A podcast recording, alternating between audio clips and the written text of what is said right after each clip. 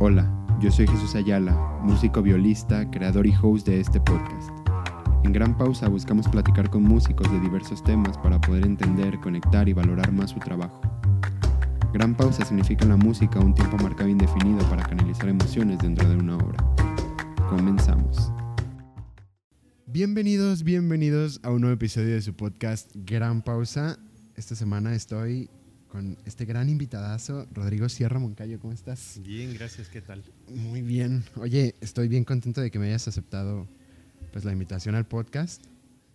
Em, ya tenía ganas de, ya te había contemplado desde que inicié el podcast, os- en las primeras notas que hice, ya te tenía contemplado ahí como Ah, invitado. padre, y pues es una fortuna tenerte aquí en, en, pues, en Jalisco en general, porque pues Gracias. trabajas en Zapopan. Sí. Pero bueno, eh, no tenemos como tal un tema fijo esta semana, pero pues está interesante lo que vamos a hablar un poco. Preparé aquí unas pequeñas preguntas y pues a ver qué sale.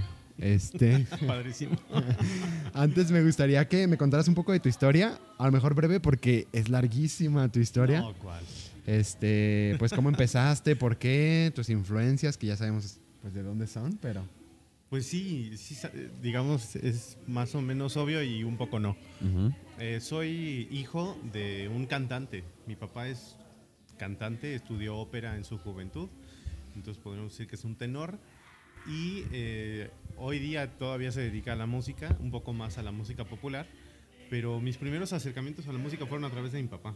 Ok. y a través de la música popular. Entonces, digamos que yo siempre digo que la afinación se la debo a él, porque afortunadamente tengo un papá muy afinado. Ok. Ya después eh, era mucho más eh, fácil para mí percibir de manera consciente la música que se escuchaba en mi casa, porque mi abuela fue pianista. Ok. Mi abuela, la viuda de Moncayo, era pianista egresada del conservatorio y entonces a través de ella y a través de la música que ella me enseñó fue que yo me acerqué, digamos, a la música clásica, a la música de los grandes compositores. Ujú. Soy pianista egresado de la UNAM. Eh, estudié órgano desde muy, muy, muy pequeño. Muy niño nos metieron a mi hermana y a mí a estudiar órgano. Eh, me egresé de la licenciatura en piano por la UNAM y estudié cuatro años en el taller de dirección orquestal del Sistema Nacional de Fomento Musical, donde fui asistente de la Orquesta Carlos Chávez durante ese periodo, esos Sí. cuatro años. Y pues, no sé, como que desde que hice mi examen de admisión a la UNAM para piano, sabía que quería ser director de orquesta. En el examen de admisión me preguntaron, bueno, ¿y qué quieres hacer con tu carrera? ¿Qué quieres hacer con tu vida? Y yo dije, pues yo quiero ser director. Y entonces, ¿por qué Bien, estudias bien. piano? Pues porque es muy difícil estudiar dirección en México, ¿no? Sí. No es como que cualquier eh, escuela tenga la carrera de dirección. Y me encanta el piano. Tengo, en ese entonces tenía cuatro años estudiando piano y dije, quiero que sea mi, mi instrumento de formación. Y ya después vemos cómo podemos empezar a, a estudiar dirección. Y digamos que se fue dando poco a poco, pero sí, más o menos eso es grosso modo. Ok, bien, bien, bien, bien. Pues vamos a ir tocando a lo largo de, pues, del episodio un poco aspectos de tu vida. Eh, a lo mejor es como la pregunta muy tajante para iniciar, pero pues es que no sé cómo iniciar el tema, ¿ok? Pero bueno, ¿cuál es la importancia de la música mexicana? Porque, bueno, sabemos, mira, sabemos un poco, te voy a meter en contexto Ajá. de por qué te hago esta pregunta. Sí. Porque- Más que tajante es como muy vasta, ¿no? Ajá. Segunda Guerra Mundial, desarrollo. justifique su respuesta. Sí, exacto. Sí, no, ¿y por qué? Porque, mira, llevamos, eh, bueno, más bien, llevas, perdón, el apellido, pues, Moncayo. Sabemos, eh, pues, que tu abuelo fue José Pablo Moncayo. Entonces, creo que hay, hay una línea ahí de música mexicana y como él veía la música mexicana y a lo que la quería llevar, creo que es una parte muy importante. Entonces, me gustaría ver tu perspectiva, Ujú. no en comparación a la de él, claramente estamos hablando de personas distintas, con carreras distintas, Claro. eh, pero me gustaría ver qué, qué piensas tú de la música mexicana. no importa, no importa. Es que sí, es, es, es, es muy, muy vasta la, la respuesta y habría que enfocar un poquito hacia, ¿Hacia dónde, dónde? a qué vamos a decir al respecto. Porque empezar por hablar de música mexicana, supongo que, o quizás eh, debo hacer la, la conjetura de que te refieres a la música mexicana de concierto, porque la música mexicana es vastísima. Sí, sí, sí. Eh, Ah, hablemos música mexicana como académica. Sí, claro, la música de conservatorio, ¿no? Eh, la música mexicana de conservatorio o la de academia, pues por supuesto tiene sus orígenes desde la, desde la colonia, ¿no? Desde los tiempos eh, hispánicos de la América hispánica. Eh, se sabe que algunos de los más grandes compositores de la época pertenecían tanto al virreinato de la Nueva España como al virreinato del Perú. O sea, algunos de los, de los originarios, de los compositores indígenas, eran de los mejores compositores de la época. Y era gente muy, muy prolífica y con una facilidad nata para la música que trajeron los españoles, que hoy día todavía se puede rescatar, ¿no? De la música del novo hispano. Ya poquito más centrado hacia el siglo XIX, pues por supuesto tenemos, digamos, el periodo romántico en la música mexicana, importado también de Europa, personalidades de, la talla de Ricardo Castro y de, de Melesio Morales y toda esta generación maravillosa de músicos. Yo creo que tanto la música mexicana, por lo menos de la segunda mitad del siglo XIX hacia el XX y un poquito hasta ahora, como, como la arquitectura y la arquitectura eclesiástica se volvió un, una amalgama única. Así como el mestizaje en la raza, en las etnias, la música mexicana también se volvió única. Así cuando estuviera inspirada en la música europea, el cómo nosotros los mexicanos mirábamos esta música y cómo se traducía a través de nuestra propia experiencia y nuestros propios lenguajes, hace que la música mexicana adquiera un, matices únicos y, características muy específicas que le hacen única. Ya bien entrado el siglo XX, la década de los 20, desde la década de los 30 del siglo XX, pues eh, hay esta, esta necesidad ideológica de, de demostrar a qué suena México después de la revolución y después de la institución de de la formación de las instituciones que, dieron la hegemonía al partido que estuvo en el poder durante 70 años, ¿no? Y las orquestas y las instituciones y los conservatorios que, por supuesto, pues ya venían funcionando desde el, desde el siglo XIX.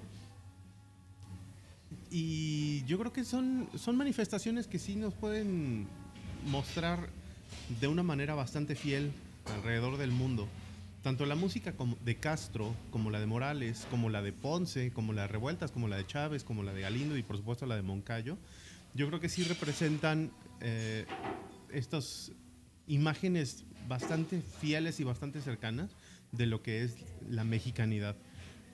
A veces quizás un poquito más empujando a esta, querer, no sé si a veces querer forzar y decir México tiene que sonar a esto y México es esto como si fuera una especie de, caricatura a es que de hecho México sí suena a esto.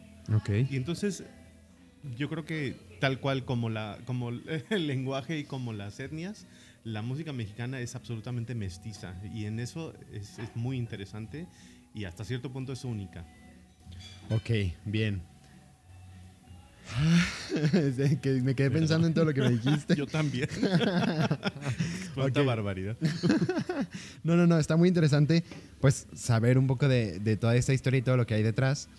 Te, preguntaba porque una maestra en, la escuela de música que ya mencioné en, algún episodio anterior y en varios episodios, que es la maestra Hilda, Hilda Morán Quiroz. Es una, e, ella es, estudió pedagogía y estudió un montón de cosas, estudió el método Kodal y Orff. Cosas muy, como muy fuertes pues en la música hablando de pedagogía. Entonces, ella decía que por qué no estamos aprendiendo con la música mexicana, porque es algo que por lo menos actualmente ya es algo que llevamos en la sangre, pues es como muy fácil para un niño, por ejemplo, cantar un quintillo que hay en una canción de mariachi. Entonces decía, y a veces estamos como tan tercos en aprender música de europeos o aprender música de otros lados y, y estamos desaprovechando que nuestra música es como mucho más rica en sentido que puedes aprender un quintillo muy fácil sin necesidad de aprender corcheas y frustrarte por ello. Okay. Entonces te preguntaba más por esa línea porque no sé, creo que es algo que a lo mejor se ha dejado un poco de lado porque por ejemplo en el mundo de los instrumentistas ¿cuándo se ha presentado? Bueno, claro que se han presentado, pero me refiero, ¿qué tan seguido se presentan conciertos solos para por ejemplo, violín, de que sean mexicanos, pues es muy raro Y cuando, por ejemplo, van a la escuela, los que llevan repertorio para vender repertorio, repertorio McDowell, creo que se llaman, este, llevan de que una o dos cositas mexicanas y de que cuestan 50 pesos. Sí, o sea, claro, sí, sí, sí. súper barata, que digo, está bien, ¿no? Y deberíamos de aprovechar esa oportunidad, pero creo que sí hemos descuidado mucho esa parte, ¿o qué, qué opinas tú de, de eso? Pues de aprender como tal cual de la música Claro. mexicana. No, eh, por supuesto que aprender música mexicana es muy importante por muchas razones. Ahora, también hay que determinar qué, música qué música mexicana, ¿no? Ok. Eh, hablar de la música folclórica, en el caso ahora de, de un caso muy concreto que hablas del mariachi, finalmente el mariachi sí es casi que la quintesencia del mexicano, ¿no? O sea, podríamos decir que el charro con el sombrero y el, el- el guitarrón o el violín o la trompeta son absolutamente mexicanos. Pues todo lo que acabo de mencionar es de origen europeo. Entonces volvemos a lo mismo. El mariachi es hijo del mestizaje. O sea, no existiría el mariachi sin el mundo europeo. ¿Por qué nosotros en los conservatorios estudiamos a Bach, a Telemann, a Händel, a Frescobaldi, si se van un poquito más para atrás? Porque la música mexicana de concierto está totalmente parada sobre los hombros de estas músicas. Ok. O sea, la música de Sumaya, este gran compositor novohispano, no existiría si no existiera la Escuela Europea de Música. Muchas veces, perdón que me vaya un poquito para atrás, No, no, pero no, está decimos, no, es que, ¿cómo habrá sido la música, no, la música prehispánica? O que hay grabaciones, o que los instrumentos de música prehispánica. No tenemos la menor idea. El concepto mismo de la música es occidental. Entonces, ¿qué se hacía en términos sonoros, en términos rituales, en términos de instrumentos antes de la llegada de los españoles? No se sabe porque no hay una nomenclatura, no hay una notación, no se sabe. Todo se puede más o menos pasar, digamos, como el mismo idioma, ¿no? Como, por ejemplo, pongamos el náhuatl. Eh, no, no se escribía tal cual, todo era una tradición oral. Ok. Entonces, es muy importante que en la medida de lo posible tampoco contaminemos con esta idea occidental de la música lo que eran los, las manifestaciones sonoras prehispánicas.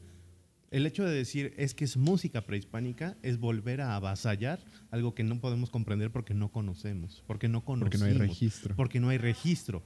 Porque los españoles llegaron y dijeron, es, ahora sí que como Schiller, ¿no? Oh, amigos, ya no más esos tonos, ahora va a ser esto. Y entonces enseñaron las músicas occidentales con su propia nomenclatura y, y música que se puede escribir y que se puede registrar.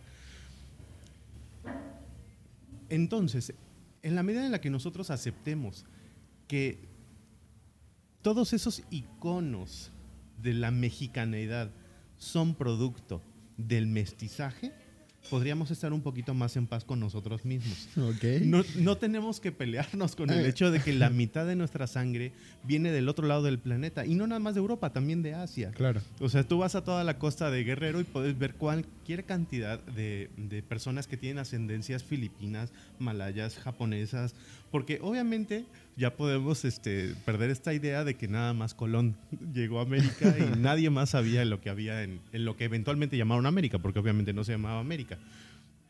Pero entonces, todo este, e- este pedazo de tierra en medio de dos océanos inmensos que, llega, que llegaron las migraciones por ambos lados, permiten un mestizaje como muy pocas veces en la historia de este planeta se ha dado.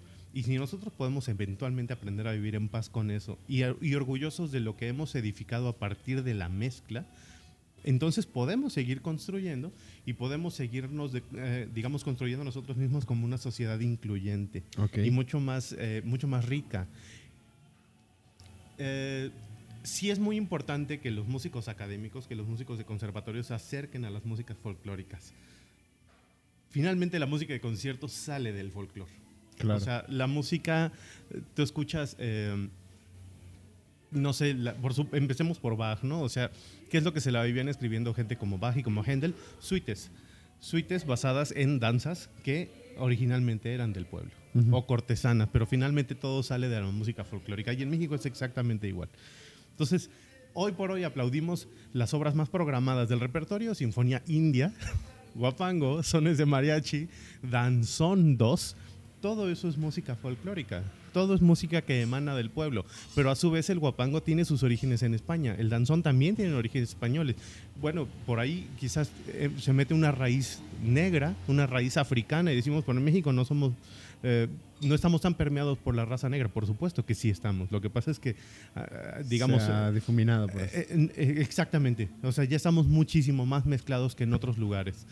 Pero es importante que reconozcamos que todo viene de un mestizaje muy vasto que se ha dado a lo largo de por lo menos tres siglos, ¿no? Cuatro siglos. ok. Ay.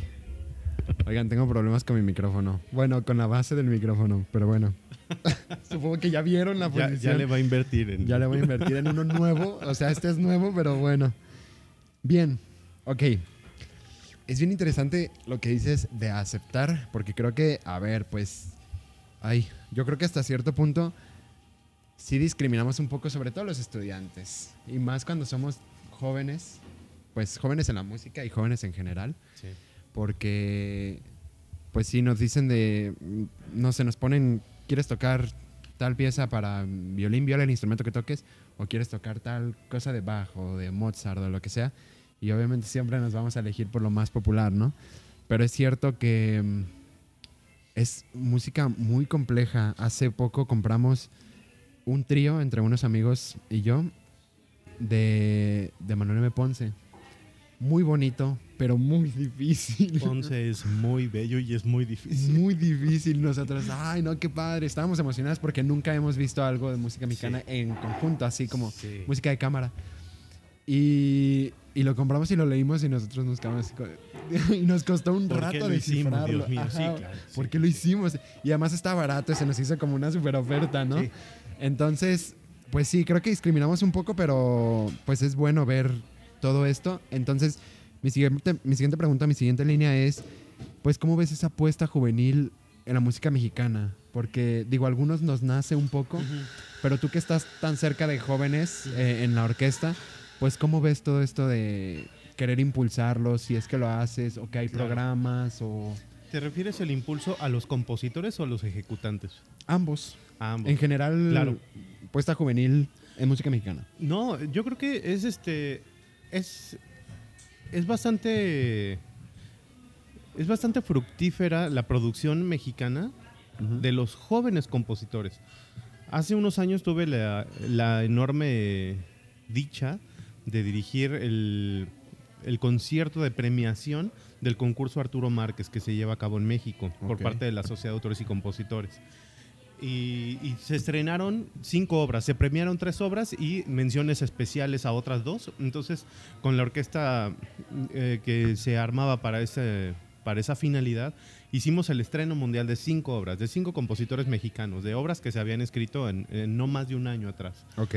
Y hay cosas muy interesantes. Y, a veces son compositores muy jóvenes, gente de tu edad, gente que tiene un poquito más años que tú, pero de verdad es gente muy joven que está tomando la carrera de la composición muy en serio hay, hay este, maestros de composición en México de enorme experiencia y de una gran trascendencia que afortunadamente están dejando escuela de, estas nuevas maneras de componer. En Guadalajara también he visto que hay un interés bastante importante por los medios electroacústicos entonces también no nada más es como de, bueno, vamos a tocar el cuarteto de música de feria de revueltas, que es intocable y es imposiblemente difícil, pero es bellísimo, lo recomiendo mucho. Este, lees la partitura y te da vértigo, te lo juro. Y, y dices, bueno, pero mira, también hay otras estas maneras en las que la gente no necesariamente tendría que ser como una innovación, porque son cosas que se vienen haciendo desde por lo menos los 70s, pero es gente que sí está interesada en generar estas nuevas sonoridades y estos nuevos timbres y estas nuevas mezclas con medios electrónicos, con medios digitales. Cada vez estamos en un mundo más digital, donde pareciera que nuestros violines del siglo XVI ya van a desaparecer en cualquier momento, o el nuestros pianos, ¿no? Eh, creo, por supuesto, muy importante eh, por lo menos desde mi postura, siendo el director de la Juvenil de Zapopan, sí dar las experiencias básicas, por lo menos para los jóvenes ejecutantes solistas, que tú sabes que hemos tenido algunos solistas en la orquesta y que la idea es que por lo menos hubiera un par de conciertos de solistas al año, que ahora por la contingencia lo va a ser un poco más complicado, pero la idea es que eso siga sucediendo, porque tenemos que basar tenemos que cimentar la experiencia musical de estos jóvenes que se inician en, la, en, esta música de origen europeo, en las obras canónicas, en las obras que han perdurado durante siglos, para que eventualmente podamos entender de dónde surge la música mexicana. Tanto la música mexicana del canon, de los compositores que ya sabemos, como de los que vienen del pueblo, de los que vienen del folclore y de las nuevas expresiones eh, de la composición en México. Entonces tampoco pensar que estos compositores de ruiditos, como muchas veces le llaman, ya sea eh, los, los, titanes como Stockhausen o compositores desconocidos en, comunidades un poco más pequeñas, salieron de la nada y que están inventando el agua tibia. No, todo se supone que todo se supone que sale de algo. O sea, no podemos pensar que Penderecki no conocía perfectamente bien la música medieval, porque si no conocía la música medieval y la música del gregoriano y la música de, del barroco, jamás habría compuesto lo que compuso. Y, e, e, innovar, pero a partir de lo que ya existe, ¿no? Entonces, para poder romper las reglas hay que conocerlas y hay que dominarlas. Y un poco siento que eso tendríamos que tener eh, un poco más de rigor en la escuela mexicana de composición y de ejecución. O sea, no puedes correr si ni siquiera has aprendido a caminar. Un poco por ahí va la cosa. Pero yo soy muy contento de ver que los jóvenes están haciendo cosas bien interesantes. Bien, pues sí, justo lo que dijiste de composición, varios amigos de los que han participado y amigos pues en general, veo que estudiando el técnico, pero personas, o sea, talentosas para el instrumento, dicen, me voy a ir a composición. Y se está viendo cada vez más compositores, o por lo menos interesados, no digo porque les falta mucho para egresar y es una carrera muy larga, em, pero sí cada vez se ve más interés por la composición y me da gusto. Yo estoy ahorita participando en ejecutante en un proyecto que se llama Nufé, porque este laboratorio creativo que participó aquí en el podcast. Este, y ellos quieren juntar compositores y lanzan convocatorias cada cierto tiempo para que sus obras sean estrenadas con una orquesta de cámara pequeña, que es como la que tienen. Y son obras muy buenas y actualmente hay dos, tres estudiantes de, licenciatura que ahorita acaban de meter sus obras y están ahí dirigiendo y están haciendo una iniciativa muy bonita, pues, y por mostrar a la gente esta música contemporánea que es bien difícil que sea aceptada, porque bien lo dijiste, que son como ruiditos. Hace poquito estaba escuchando el concierto de Penderecki de Viola, este, que es muy difícil, ya lo había escuchado, pero es muy difícil de escuchar, o sea, es que es muy diferente, pues, a lo que estoy acostumbrado, a lo que todo el mundo yo creo que está acostumbrado. Y sí lo escucho y me da así como ñañaras en el cuerpo porque hay como muchas cosas muy difíciles pues de captar para un oído que pues no está tan desarrollado, que no tengo a lo mejor tanto conocimiento, que tal y tal. Pero bueno, es algo que a lo que me estoy intentando acostumbrar, por ejemplo, con lo de la orquesta de Stanufé, escuchando música un poco más contemporánea. Pero sí, creo que ha crecido mucho todo ese, todo ese mundo de la composición. y, y en cuanto a los ejecutantes, pues creo que en la escuela de música lo han, bueno, hablando pues porque yo estuve ahí, ¿no? Lo han descuidado pues un poco bastante, digámosle. Un poco bastante. Un poco bastante porque pues sí, no, nunca se te oferta, nunca los maestros te dicen, oye, ¿no quieres, estás interesado en tocar esto? Aunque bueno, la mayoría de maestros son extranjeros, claro. pero aún así, como que tal cual debería de haber, yo siento, en algún momento de la carrera técnico-licenciatura, que lleves música mexicana tal cual, ¿no? Totalmente de acuerdo. Inclusive yo pensaría, y estoy de acuerdo contigo, yo soy egresado de la UNAM y, digamos, en ciertos aspectos, por ser universidad, tiene como un poquito más de aperturas hacia ciertos temas humanitas, ¿no? Entonces, hay ciertas cosas en donde el espectro puede ser un poquito más amplio. Y, en general las universidades, también recuerdo algunos de los maestros de la, de la UAM, de la Universidad Autónoma del Estado de México, que tenían como cierta apertura también un poquito más hacia temas que no necesariamente eran musicales, pero que van de la mano de la música, que es parte de la formación integral de un músico. Eh, porque así como no nos enseñan necesariamente los cuartetos de revueltas o los conciertos de Ponce, y estamos hablando de los compositores más, más conocidos, pues de los más grandes, Josefe Vázquez, por ejemplo. Este, muy pocos maestros, eh, yo creo que en la carrera, y tú podrás confirmarlo, te podrían decir, oye, vamos a estudiar música japonesa. Y la, la, escuela de composición orquestal, sinfónica, oriental es importantísima. O sea, hoy día es muy raro que una orquesta mexicana profesional, juvenil y muchísimo menos estudiantil programe en música china.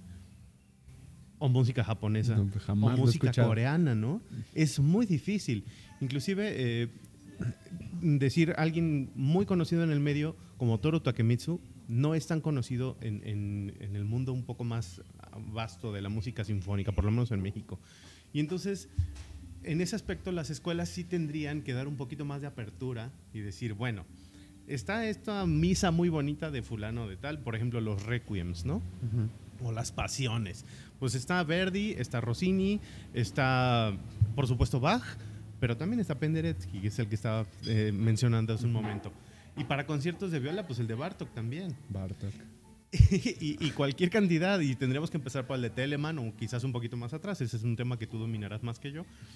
Pero, pero sí es un tema de, de apertura y de saber cómo abordarlo. Porque finalmente si un maestro te dice, oye, vamos a poner las sonatas de John Cage, es un maestro que tiene que saber preparar el piano. Y para eso hay que tener un interés muy particular y un conocimiento más o menos depurado para poder enseñarlo. Y hay mucha gente a la que no le gusta entrarle a eso. O sea, si yo llevo como maestro de apreciación cultural música de Charrino, o música de Chelsea, o música de Sator, entonces mucha gente va a decir, ¿y eso para qué me lo traes? Y puedo decir, pues no sé, pero te lo traje para que lo conozcas, ¿no?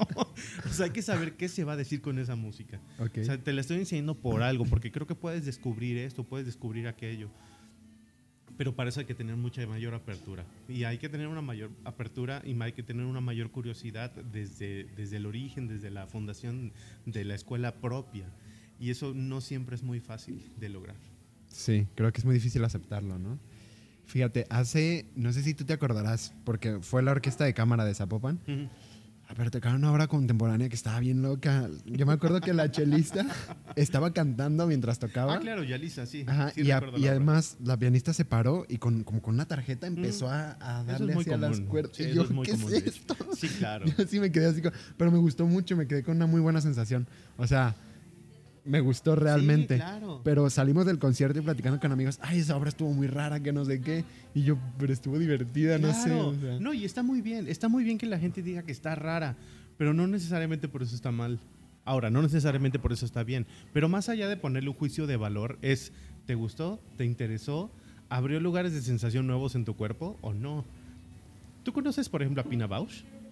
Bueno, hay una, hubo una coreógrafa maravillosa de mis favoritas, alemana, Pina Bausch.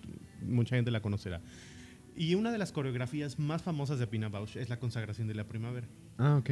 Por favor, véanla. Ya, dejen todo lo que están haciendo en, este, este momento. momento. Vayan a YouTube y pongan Pina Bausch, Le Sacre de Printemps o The Rite of Spring. Me pasas el link y lo pongo. Sí, sí, sí, porque la coreografía de esa señora es algo de verdad maravilloso. Bueno, la primera vez que yo vi la consagración de Pina Bausch, así como cuando vi por primera vez el trabajo de Lemmy Bonifacio, otro coreógrafo neozelandés,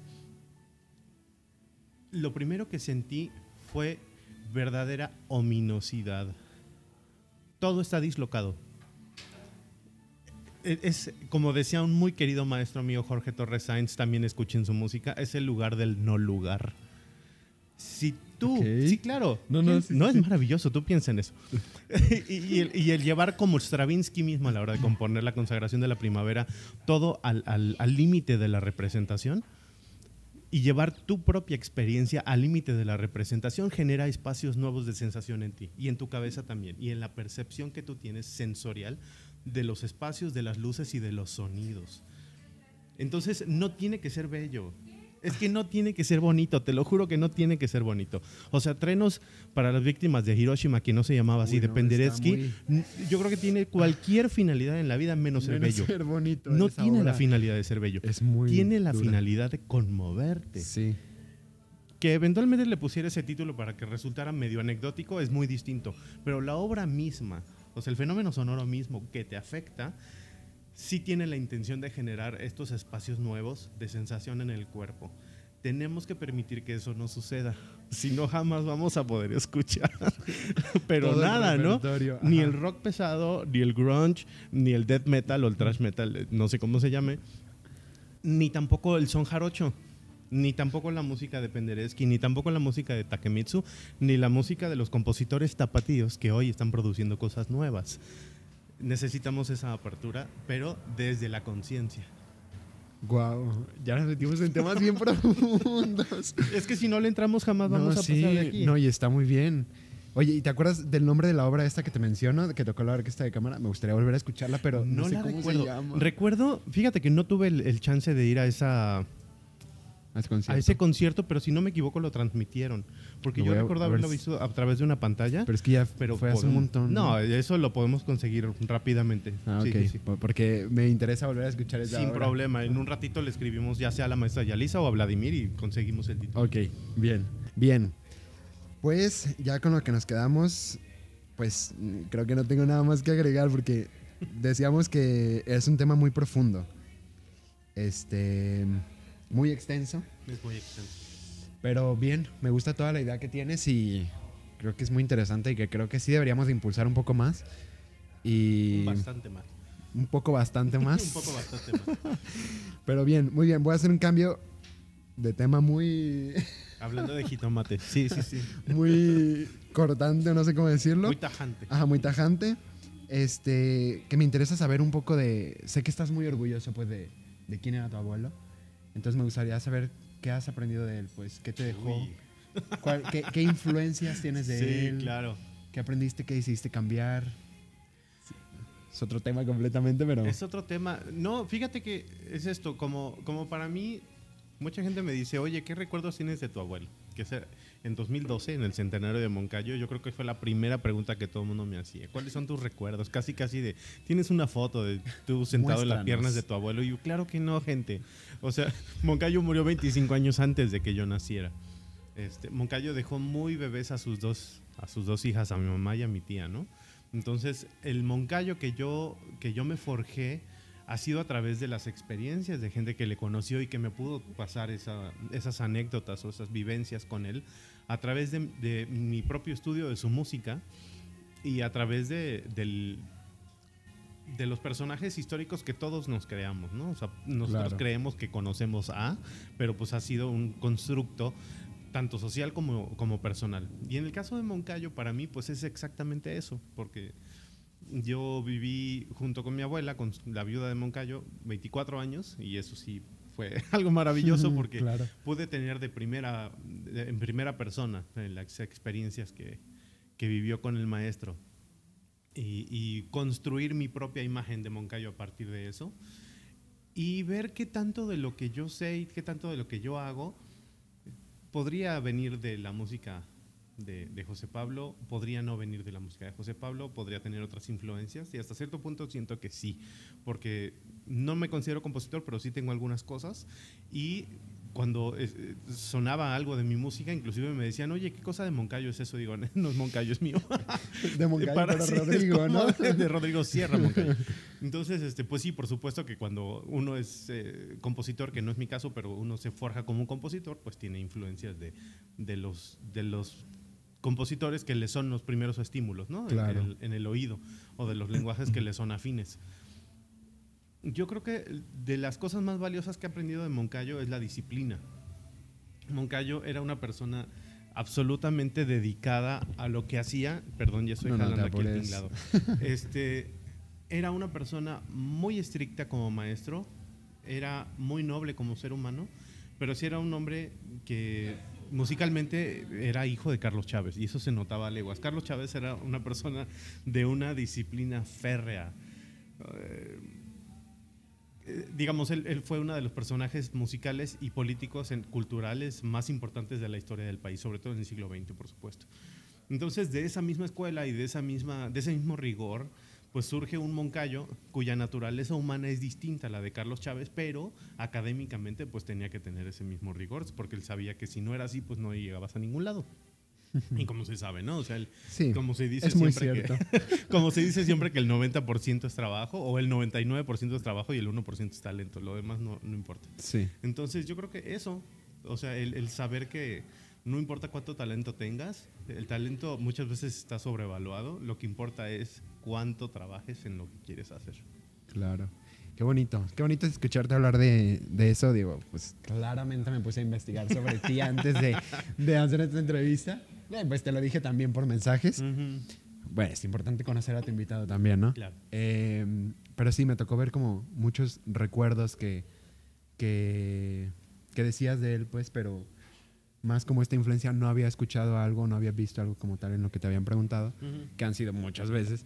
Entonces, pues sí, qué interesante ver eso y, y, qué bonito pues que hayas tenido por lo menos la experiencia con, pues, con tu abuela, que tan cercana, no sé, es algo, para mí no hay cabeza pues para llegar a conocer a alguien de esa magnitud, pues no sé, es impresionante.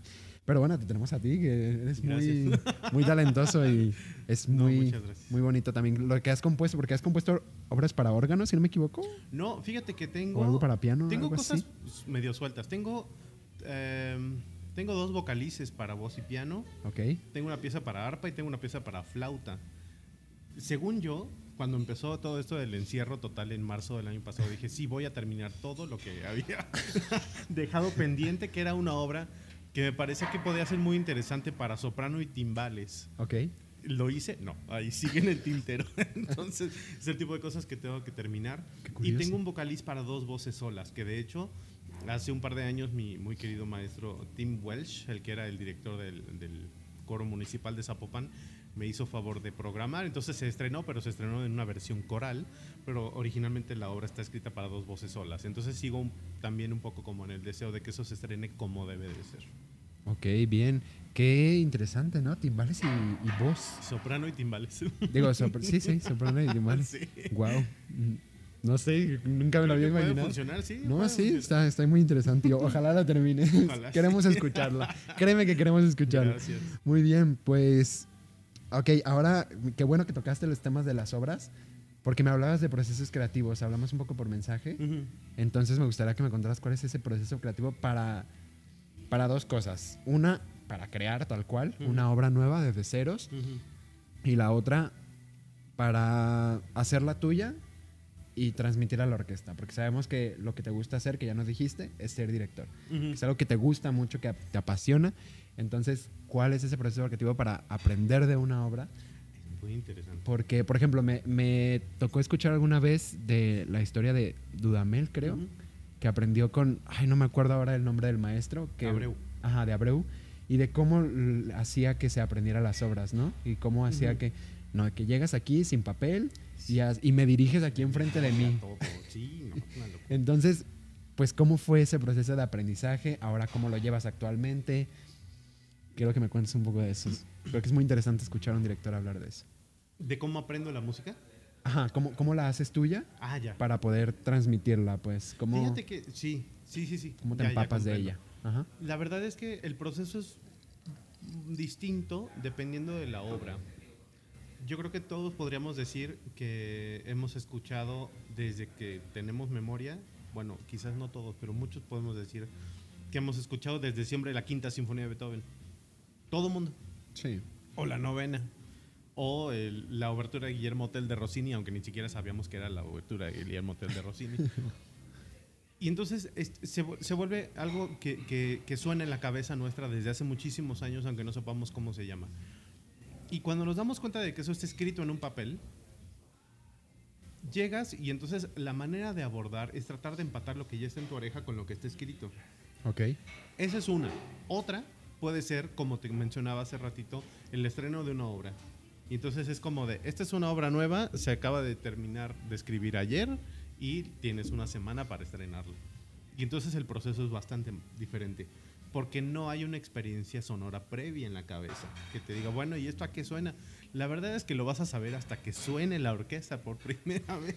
Y aun si fuera la obra de hace dos siglos de un compositor súper canónico que todo el mundo conoce, pero que tú no conoces, y puedes llegar a decir, bueno, pues la voy a buscar para ver a qué suena, aún así realmente vas a saber a qué suena y sobre todo como director vas a saber qué se siente en el cuerpo hasta que estés frente a la orquesta y la marques por primera vez.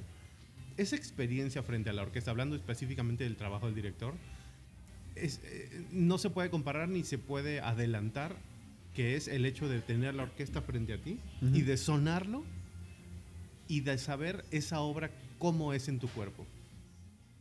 Ok si a ti te dicen, oye, este, supongamos que fueras violinista en vez de violista y te dicen, eh, ¿conoces las sonatas de Isaí? No, pues que sí. ¿Las has escuchado? Sí, muy bien. Aquí está la partitura. ¿Quieres empezar a leerla? pues déjame ver cómo es Isaí en mi cuerpo, cómo es Bach en mi cuerpo, cómo es Telemann, cómo es Paganini, cómo es el concierto de Tchaikovsky en mi mano, cómo cabe en mi cuerpo. Y para la dirección es absolutamente lo mismo. Oye, pero no tienes una referencia física. ¿Cómo lo sientes? Por ejemplo, si no has escuchado algo, sí. Supongamos que vas a estrenar una obra de orquesta. Claro. No la has escuchado. No. No, vas no, no te vas a sentar en cada instrumento a tocar toda la obra. Supongamos que es una sinfonía que dura una hora. No te vas a sentar a cada instrumento a tocarla. Entonces, ¿cuál es tu referencia para sentir toda esa música? El oído interno. Ok uno como director tiene la obligación y tiene una de las grandes metas del director y del compositor también, ¿eh? pero nosotros como directores, tener un oído interno que permita más o menos reproducir en la cabeza lo que estás leyendo. No sé si recuerdan esta muy bonita escena de la muy romántica película Amadeus, en la que se supone que este señor este, Salieri está, toma una partitura de Mozart Ah, sí. Y empieza, pero se conmueve casi, no sé si hasta las lágrimas, pero se conmueve de ver la partitura y dice, es que esto es una genialidad. ¿Cómo es posible que ponga este acompañamiento dispuesto de esta manera y por sobre todo eso empieza a sonar, no me acuerdo qué instrumento es, supongamos el clarinete. Empieza a sonar un clarinete y por aquí se, se ornamenta con esta otra cosa. Si nosotros podemos eventualmente reproducir ese tipo de sensaciones en el cuerpo sin tener el, el, el estímulo físico de la orquesta sonando, es como podemos adelantarnos. A ver, bueno, yo cómo voy a abordar esta obra. El año pasado, yo iba, estuve muy cerca de tener la oportunidad de estrenar una obra del compositor Rodrigo Valdés Hermoso que se llamaba La Antiheroica, que es una obra basada, por supuesto, en la heroica de Beethoven. Pero si te enseño la partitura, es una obra muy, muy compleja, de cualquier cantidad como de minucias casi matemáticas que había que marcar así con rayitas para ver quién iba con quién. Y tú dices, pues no sé a qué suena esto, o sea, no tengo una referencia. Bueno, lo que tienes es saber a qué suena cada instrumento de los que están escritos. Lo que tienes que tener es saber cómo se combinan esos timbres. ¿Qué pasa si yo pongo una flauta y un armónico de violín? ¿A qué suenan? Y es como un chef, ¿no? Un chef no necesita probar una cosa para saber a qué sabe. Claro. O sea, si yo le pongo pimienta negra o pongo pimienta blanca o pongo paprika o pongo sal o pongo azúcar, si, si lo cuezo de esta manera o lo cuezo de esta de otra manera, Así vas a ver, porque la experiencia me dice que eso funciona de esa manera. Bien. Y el compositor y el director, un poco de esa manera, tienen que, operar en, el estudio previo a primer, al primer ensayo con una orquesta. Tienes que estar un paso adelante de la orquesta. Varios pasos adelante. Tienes que saber que no les va a salir de entrada. Es como de, esto no va a salir, esto me va a tomar mucho tiempo, eso me va a tomar menos.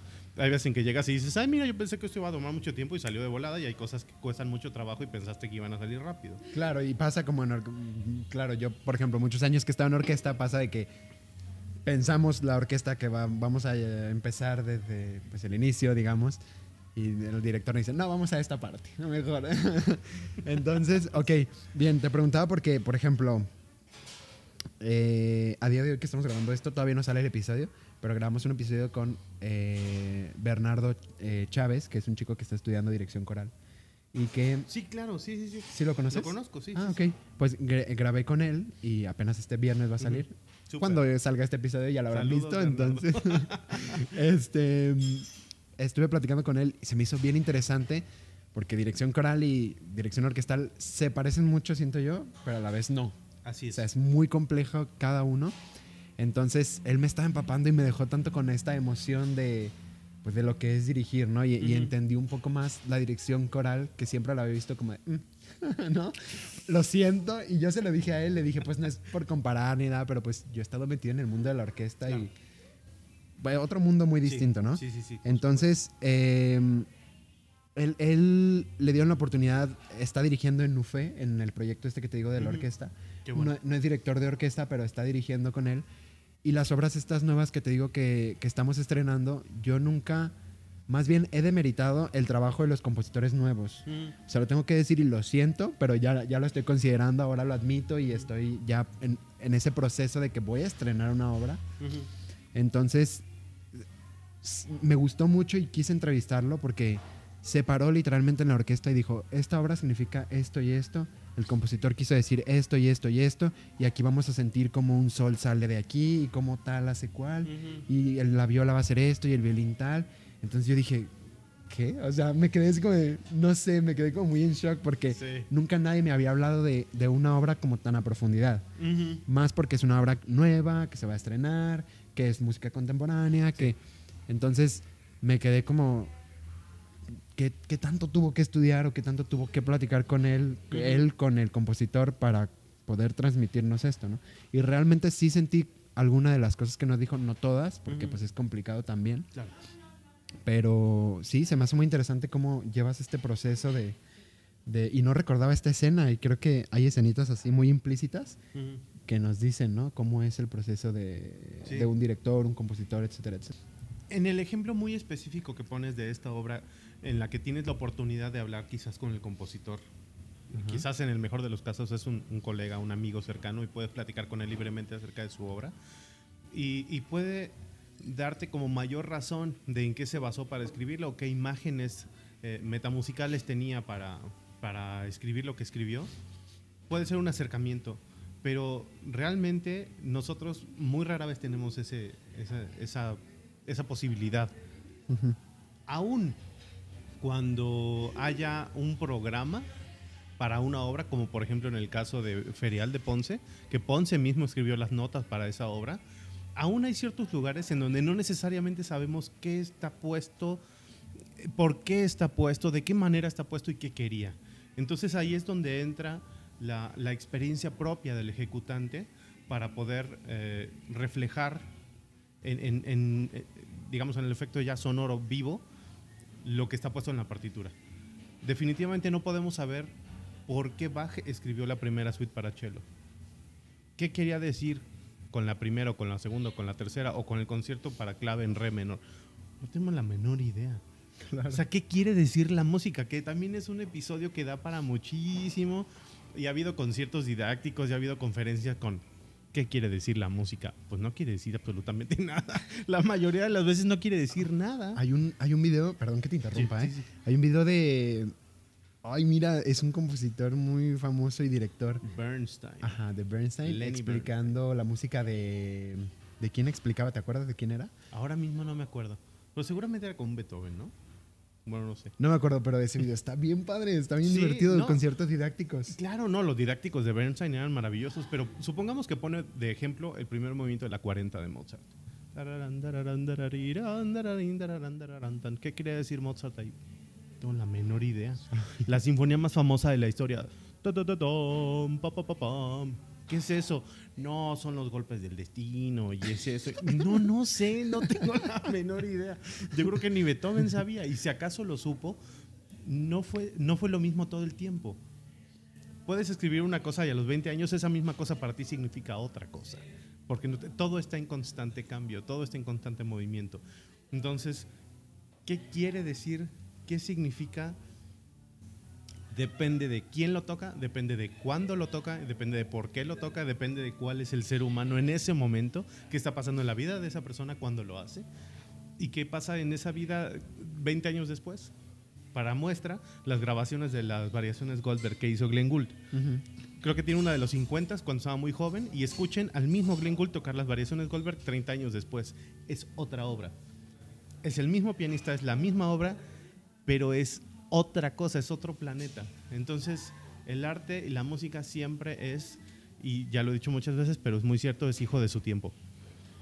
Uno como director tiene la obligación de, de comprometerse a tratar de sacar de entre el tejido escrito por el compositor la esencia, que eso también es muy subjetivo, o sea, cuál es la esencia de la música, qué es lo importante, qué debo resaltar, qué, qué no necesariamente debo resaltar, pero está ahí como atrás en, en la base. Y eso, eso es cuestión de criterio y eso es cuestión de muchos años y eso es precisamente el por qué esta carrera dura toda la vida y uno no deja de estudiar jamás hasta que se muere. y como Parece- ejecutante igual. Parece condena, ¿no? bien, bien, bien. No, sí, nos pusimos muy filosóficos, pero está bien padre porque creo que, hablando como ejecutante, yo lo veo mucho reflejado en solistas. Y, por ejemplo, lo veo en cuando, por ejemplo, eh, que te hablaba hace rato de Sara. he visto cómo Sara hace videos de Sara Fernández. La he mencionado muchas veces, pero es que de verdad es un ejemplo para mí. Entonces, cómo ella prepara sus conciertos de, de solista y el día que los toca sale otra cosa bien distinta. Entonces, o sea, no, no, que salga mal, obviamente, pero depende mucho de... Ay, perdón. Depende mucho de, de cómo estés ese día, de cómo te sientas ese día, de un montón de cosas, ¿no? Incluso en los días que vas estudiando la obra, pues va cambiando todo, ¿no? Por supuesto. Entonces, pues sí, se me hace muy interesante y lo veo muy reflejado en eso y también me pasa a mí, o sea, de que yo estoy preparando varias obras ahorita y llego a clase con mi maestro y me dice, mm, me gusta como lo hiciste más la vez pasada. Y yo, mm, pero me gusta más ahora como lo hice, ¿no? Entonces... Claro, digamos ahí entra el factor del oficio. Decía un maestro, sí, mira, tú puedes amanecer de buenas, puedes amanecer de malas, puedes amanecer tocado por la musa o no, pero tiene que haber mínimos. Entonces, un cocinero puede amanecer absolutamente inspirado un día y hacer el mejor creme brûlée de la vida. Y otro día no necesariamente. Pero el día que no necesariamente esté inspirado, de todos modos tiene que tener los mínimos en su técnica claro. para lograr el trabajo. Entonces, como ejecutante, como compositor y como director, siempre tiene que haber mínimos. No porque ese día no amanecí bien, pues ya no, me ya no sé marcar el 6 o el 3, o ya no sé hacer un legato puedes estar inspirado, puedes no estar inspirado, pero por supuesto el oficio de hacer las cosas siempre tiene que salir a, respaldar el trabajo, ¿no? Y luego más cuando eres un director, ¿no? Que tienes que llevarle tanto a la orquesta, a un orquestón. No, o imagínate un músico de la talla de Horowitz o de Richter, de estos señores que tenían que dar 300 conciertos al año, y era de, es que tengo cualquier cantidad de compromisos al año y los tengo que tocar y tengo que tocar Scriabin y tengo que tocar Ligeti y tengo que tocar eso y tengo que tocar lo otro. Y puede ser que ese día esté cansado y no tenga ganas de tocar, pero lo tienes que hacer. Tu compromiso con el... Es tu compromiso y entonces puede ser que no salga tan iluminado, pero ya hay horas y años y años de oficio de alguien que sabes que va a tocar increíblemente bien, independientemente de si ese día te va a cambiar la vida o no. Wow. Pues sí, creo que es tu compromiso con, con la obra pues muy fuerte. Más que, pues claro que tienes un compromiso con el público, si tocas con orquesta, lo que sea, pero más con la conexión que debes de tener con la obra, ¿no? Exactamente. Wow. Bueno, muy bien. Un poco cambiando ahora de tema a tus experiencias. Pues, ¿cuál ha sido tu mejor experiencia musical, así general? Puede ser de piano, dirigiendo, componiendo, que te cuenten algo, no sé, lo mejor, así que digas esto es lo que mejor tengo en la vida musical.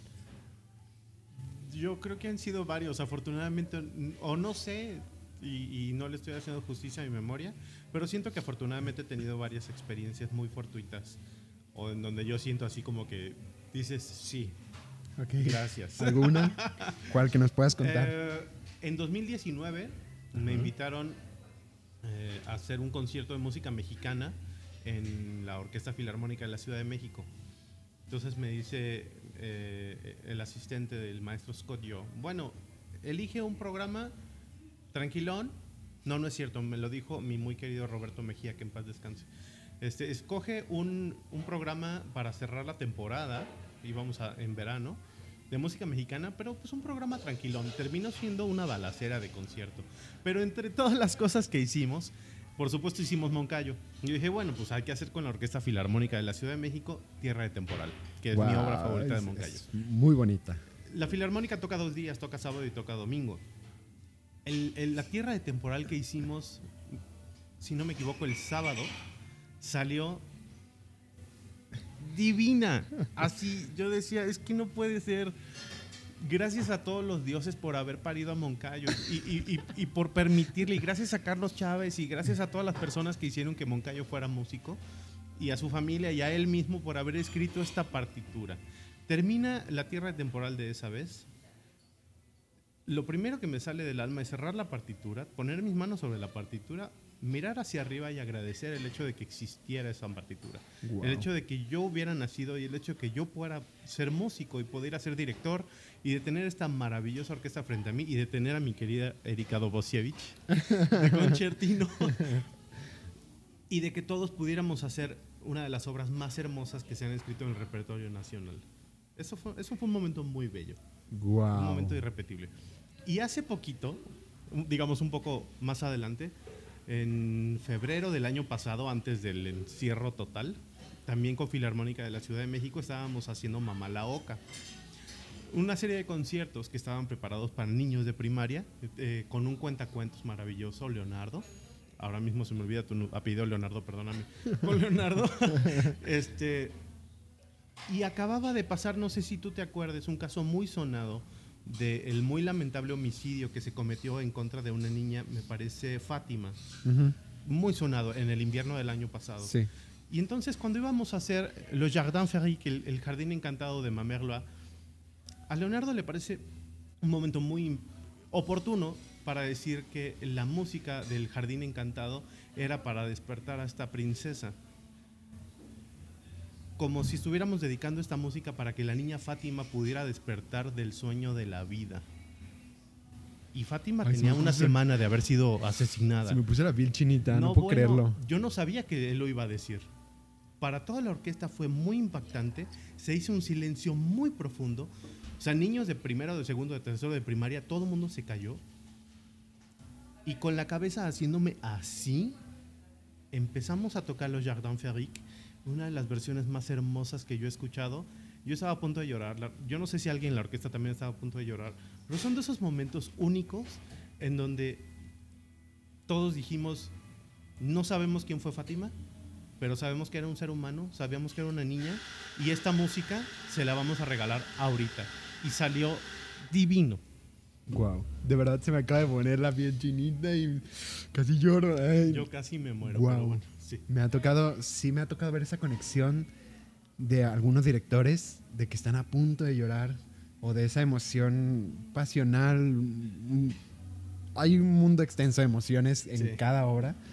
No todas son como de nostalgia, ¿no? Hay muchas enérgicas. Pero sí me ha tocado ver a directores así, que me ha tocado ver tal cual estar tocando y ver al director llorar y se siente, o sea, Sí. ahí es cuando dices, ahora entiendo por qué me gusta tanto la música. ¿Por qué no lo Guau. podemos dejar? Sí, si tanto me hace sufrir. Sí, no, claro. Wow, wow, no, no, no, increíble. Qué buena pregunta que te hice, qué bueno que te hice esa pregunta. Ay, no, no, no. Muy bien, bueno. Pues es que no tengo más que decirte, agregarte a eso, pero qué bonito, qué bonito que hayas vivido eso y ojalá sigas teniendo experiencias así. Sí, definitivamente. Muy bien. Eh, platicábamos ayer algunos eh, directores de orquesta y ejecutivos de las orquestas y mencionaba a un querido colega, Prometeo Murillo, que es el gerente de la Orquesta Filarmónica de Coahuila, la del desierto, eh, que paradójicamente en México ha habido un, crec- un crecimiento más o menos importante en, en los porcentajes de la creación de orquestas y de la participación de las orquestas. Entonces, sí es, sí es un panorama bastante complicado para nosotros. La pandemia ha, representado un, un reto muy importante y hasta cierto punto un freno muy importante, no nada más en México, sino en el mundo, hablando sinfónicamente, hablando, perdón, hablando sinfónicamente, porque la naturaleza misma de lo que hacemos implica que haya mucha gente en un espacio reducido. Gente muy cerca, gente que está soplando, gente que está en constante contacto cercano con otras personas y que dificulta el que podamos hacer esto sin, sin ningún riesgo o con poco riesgo. Y, y la producción de, de nuevas músicas a partir de, de las plataformas, pues es algo para lo cual no estábamos preparados. Ok. O sea, desde el mismo caso que vemos de cómo los maestros tienen- ahora tienen que dar clase por Zoom y gente que no tenía la menor idea de qué era Zoom y cómo se utilizaba, ahora tiene que dominarlo. Y nosotros también estamos un poquito como en esa encrucijada de, de qué hacemos, cómo lo hacemos, a partir de qué plataforma, ahora a qué público vamos a impactar, durante cuánto tiempo los vamos a impactar, porque no es lo mismo que tú vayas y que le digas, escucha este concierto, va a estar buenísimo, y la persona sabe que no se puede salir al minuto, porque todo el mundo la va a ver y porque sabe que acaba de empezar y que oso salirme al minuto. Pero si yo estoy en mi teléfono viendo un concierto y me salgo al minuto, nadie lo va a saber y no pasa nada. Y después de eso puedo cambiar a otra cosa. En esta inmediatez como de la oferta. Ahora es muy express, ¿no? Es muy express. Entonces, eh, impactar a un público con repertorio que suele durar mucho más de los tres minutos que dura la canción promedio es bastante difícil. y todavía más corto que los tres minutos de la canción pop promedio son los 15 segundos que duró en TikTok. Guau. retener la atención del público. retener la atención del público. Por más de 15 segundos. y sabes, hasta cierto punto, entender que lo que nosotros hacemos no necesariamente es entretenimiento. Porque pensamos que la cultura, que las artes y todo eso es, es un ocio o es para entretener. Y no necesariamente tiene esa finalidad. Pero, pero no es nada fácil entender que, que se necesita mucha más paciencia, mucha más atención y mucha más disposición para poder percibir lo que hace una orquesta o lo que hace una agrupación de danza o lo que hace una compañía de teatro que lo que puede durar, lo que ahora nos entretiene, que dura 15 segundos o que dura 3 minutos. Wow. Entonces no es nada fácil. Pero sí hay maneras en las que podemos atacar. Toda vez que todos estemos conscientes que sí podemos pasar dos horas sentados viendo una película de Disney. Ah, eso sí, ¿verdad? y, que y, que las películas que nos apasionan y los momentos más emocionantes que nos apasionan eh, están adornados y están digamos, ensalzados de una manera maravillosa por la música, música que tocó una orquesta. Entonces puedes decir, ¿ya ves cómo sí somos importantes? O sea, yo quiero que me digan cómo sería su experiencia fílmica si vieran Piratas del Caribe sin banda sonora. O The Mandalorian, o The Star Wars, o de Harry Potter, o de la película que ustedes gusten y manden. Vaya, hasta el mismo padrino, sin banda sonora. Es inconcebible, ¿no? Claro. Entonces yo creo que hay varias maneras en las que podemos convencer de que lo que hacemos es, es bastante importante. Tanto hacer la banda sonora de Harry Potter como hacer la integral de las sinfonías de Brahms o de Tchaikovsky o de Beethoven o la integral de Moncayo, no sé. bien, bien, bien, ¿no? Sí, está muy interesante y, y por ejemplo, con Bernardo, que, que hice el episodio, me decía que ahora mismo se me fue el nombre de un director coral o algo así, o un cantante, que había organizado un coro nivel mundial. Persona que se quisiera, no importa si ah, eras músico egresado o lo que sea, y organizó así una cosa masiva con un montón de gente. Entonces está muy padre que también nosotros hemos tenido nuevos procesos creativos para, vaya, crear nuevas cosas. ¿no? Eh, entonces es muy interesante ver esos dos lados, ¿no? Que la gente entienda que ese cachito de tu película favorita que te hizo llorar, con esa música es una sinfonía de tal persona. Absolutamente. Entonces, para que vean que sí hay un trabajo, pues no, no, estamos diciendo de que, ay, no nos toman en cuenta, no estamos llorando, pues, pero, pero para que pues, sean conscientes y que, y que, es algo que se puede seguir consumiendo, ¿no? Claro, por supuesto. Quedamos por sentado que todo ya estaba ahí y no, no existía, nada existía antes y todo se tuvo que hacer desde cero. Entonces, el, el hecho de la música y de cómo impacta en nuestras vidas todo el tiempo y que pareciera que a veces no están, como el lugar en el que estamos ahora mismo, que hay música de fondo, pues hubo personas que tuvieron que trabajar y estudiar toda su vida para producir lo que nosotros estamos escuchando, para tomarnos esta deliciosa taza de café. ¿Cuántos siglos tuvieron que pasar de perfeccionamiento, tanto para hacer la taza como para hacer el café, no? Claro. o sea, lo damos por sentado, pero nada existía y eso es bien importante que estemos conscientes. Todo lleva un proceso y a veces el proceso es muy largo. Bien, pues con esta última idea creo que puedes cerrar bastante bien, que es mi última pregunta, y es, ¿qué quieres sembrar tú en la música? Ya sea local, el sustote, ya sea de manera local, de manera mundial, con tu apellido, con, no sé, con lo que quieras hacer, ¿qué quieres sembrar en la música? ¿Qué quiere dejar Rodrigo Sierra Moncayo a nivel musical? Fíjate que yo creo, si, si miras el panorama musical mundial histórico, es, es, un, es un océano, es un universo muy vasto, enorme, en el que yo creo que a mí me tranquiliza espiritualmente, mentalmente pensar que simplemente soy un eslabón más de esta cadena histórica que permite que la música que nosotros estudiamos y que nosotros adoramos pueda seguir subsistiendo a lo largo de los siglos. O sea, quiero ser parte de la continuidad de la música. ¿Quieres ser un granito más para...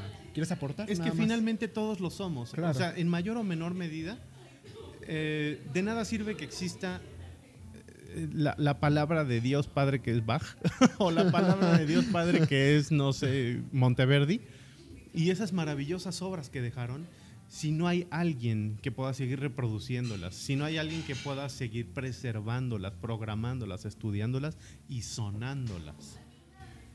Entonces, a mí me, me- me calma mucho saber y me, gra- me agrada mucho saber que soy un elemento más de esta de esa maquinaria, por así decirlo, que va a permitir.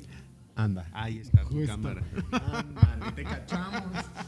Ya, ahora sí. ¿Qué me decías entonces? Me gustaría ser un engrane más en, en esta cadena inmensa de, de continuidad, de la continuidad de la música que hacemos, de la creación de nuevas músicas, de la generación de nuevos eh, públicos, nuevos espacios, nuevas agrupaciones.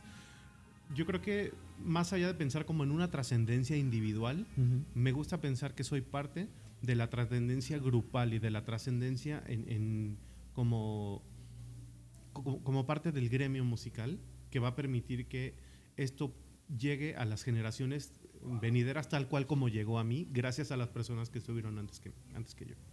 Ok, pues está muy interesante que, pues sí, son puntos de vista distintos, ¿no? A veces muchos compositores, sobre todo, dicen, no, yo quiero dejar mi legado musical, No, todos queremos, claro. que son como que tantas obras, pero hay quienes dicen, no, pues mi aporte es a la comunidad y eso es algo muy bueno. A final de cuentas todos hacemos lo mismo. O sea, Sí. todos queremos no desaparecer de la, de la memoria de la gente que digan, no, sí yo recuerdo, Sí. Rodrigo, sí, no sé qué. Aún si eres Beethoven, vas a desaparecer. Que lo Nadie te va a sepas. conocer. O sea, tu nombre podrá perdurar, pero la persona tal como cual, la naturaleza es que todos desaparezcamos Claro. y no está mal, está muy bien. Lo importante es que, así como preservamos la especie, preservemos también la música que tanto nos gusta y seamos un eslabón más para que esto pueda seguir continuando a lo largo de los siglos. Bien, muy bien, pues estuvo muy interesante. Un gusto de verdad haberte conocido porque no teníamos contacto antes, haber platicado también. Pues hay algo más que quieras agregar. Pues muchas gracias. Perdón, muchas gracias y muchas felicidades por este proyecto que traes que está muy padre. Muchas Y gracias. te deseo el mayor de los éxitos también. Muchas gracias, muchas gracias. No, pues gracias a ti de verdad por venir, por tomarte el tiempo. Eh, pues nada, creo que es todo. Ah, en los episodios pasados se me, se me olvidó decir que estamos en Roart Café, Está muy porque bueno. es el café que, que nos patrocina. Sí, está muy rico, Está ¿verdad? muy bueno. Yo es primera vez que me tomo un cold brew, a lo mejor ya lo vieron porque siempre pido otras cosas, pero está muy muy rico. Está ubicado en la calle Colonias 460, Colonia Americana, como a dos cuadras del Chapultepec. Vengan, está muy rico. Aquí se graba gran pausa, a lo mejor un día nos encuentran por aquí. Y-. Pues nada, es todo. Pues nos vemos la siguiente semana. Hacemos gran pausa la siguiente semana. Bye bye. muy bien, Corte. corte. Paz con el micrófono Bravo, aquí. Muy bien, no, muy bien, muy bien, muy bien.